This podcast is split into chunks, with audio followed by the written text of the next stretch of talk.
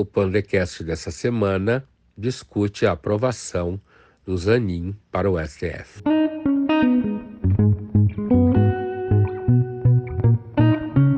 Uma das formas de se compreender a legitimidade da soberania do Estado no mundo contemporâneo é perceber a credibilidade que as instituições têm. Credibilidade é o resultado de muito tempo da relação com o público, da relação com seus pares. Refiro-me aqui às instituições do governo, do poder, assim como os integrantes dessas instituições. Ao longo do tempo, percebe-se como elas reagem, como elas se organizam, como elas se multiplicam, quais são os critérios que elas utilizam para manter-se ao longo do tempo, tipo troca de guarda, né?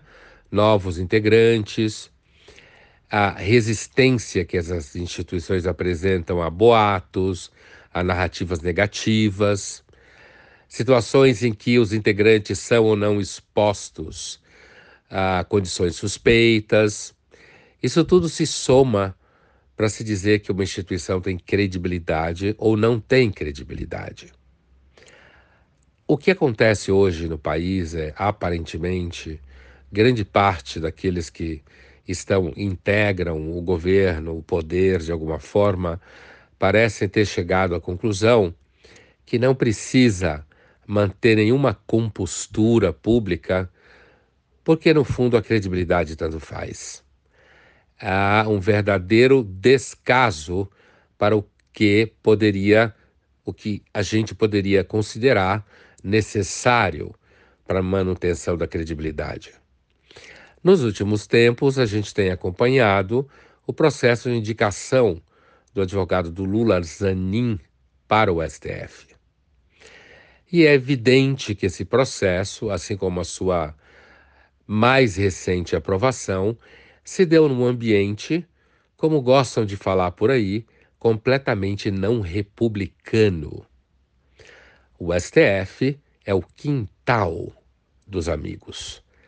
O resultado é que, com a, digamos assim, a aprovação absolutamente negociada do advogado do Lula para o STF, fica muito claro que a credibilidade da corte sai muito arranhada. Mas a minha hipótese é de que, no fundo, ninguém está nem aí para isso. A percepção de absoluta impunidade, de poder absoluto que aqueles que governam o Brasil têm permanece intacta. E que não venham esses idiotas bolsonaristas que só atrapalharam a tentativa de se produzir uma crítica efetiva à hegemonia do PT e da esquerda no país. Os bolsonaristas só colocaram isso por água abaixo trazendo à tona a ideia de que quem não for de esquerda ou petista é, na verdade, um grosso que cospe na cara dos outros, não vem os bolsonaristas dizerem que, olha, a gente avisou. Não. O Bolsonaro também colocou um amigo seu no STF. A gente pode perceber que talvez ele tenha tido lá suas dificuldades com um ou outro elemento do Senado, mas sempre tem. Aliás, para compor o cenário do Senado como instituição que faz contrapeso ao STF e sabatina seus candidatos, é necessário que um ou outro diga não ou crie problema. Mas o terrivelmente evangélico já havia sido indicado pelo Bolsonaro como alguém que seria da sua confiança. Na época, a primeira-dama chegou a falar de situações como se Jesus Cristo tivesse feito com que o terrivelmente evangélico se transformasse em ministro, e ele estaria alegre com isso. Mas a diferença entre o terrivelmente evangélico e o terrivelmente lulista, e a indicação de dois amigos para o STF, manchando a imagem de que o STF deveria ser uma corte completamente alheia a quaisquer interesses ideológicos ou de poder, de quem ocupa o poder, é a diferença da reação de grande parte da imprensa a indicação do terrivelmente evangélico pelo Bolsonaro e a indicação do terrivelmente lulista pelo Lula. Tudo que se relacionava ao Bolsonaro, a mídia, a imprensa, da qual eu faço parte, discutia, criticava, apontava os absurdos com uma tranquilidade absolutamente profissional. No que se refere, digamos, às fraquezas do Lula ou do PT, grande parte da imprensa e da mídia profissional dá uma segurada, tenta relativizar.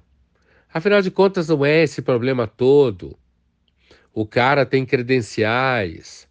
Quem disse que ao longo da sua permanência na cadeira do STF ele não vai provar que, na verdade, não trabalha, entre aspas, para nenhum partido ou nenhum presidente da República?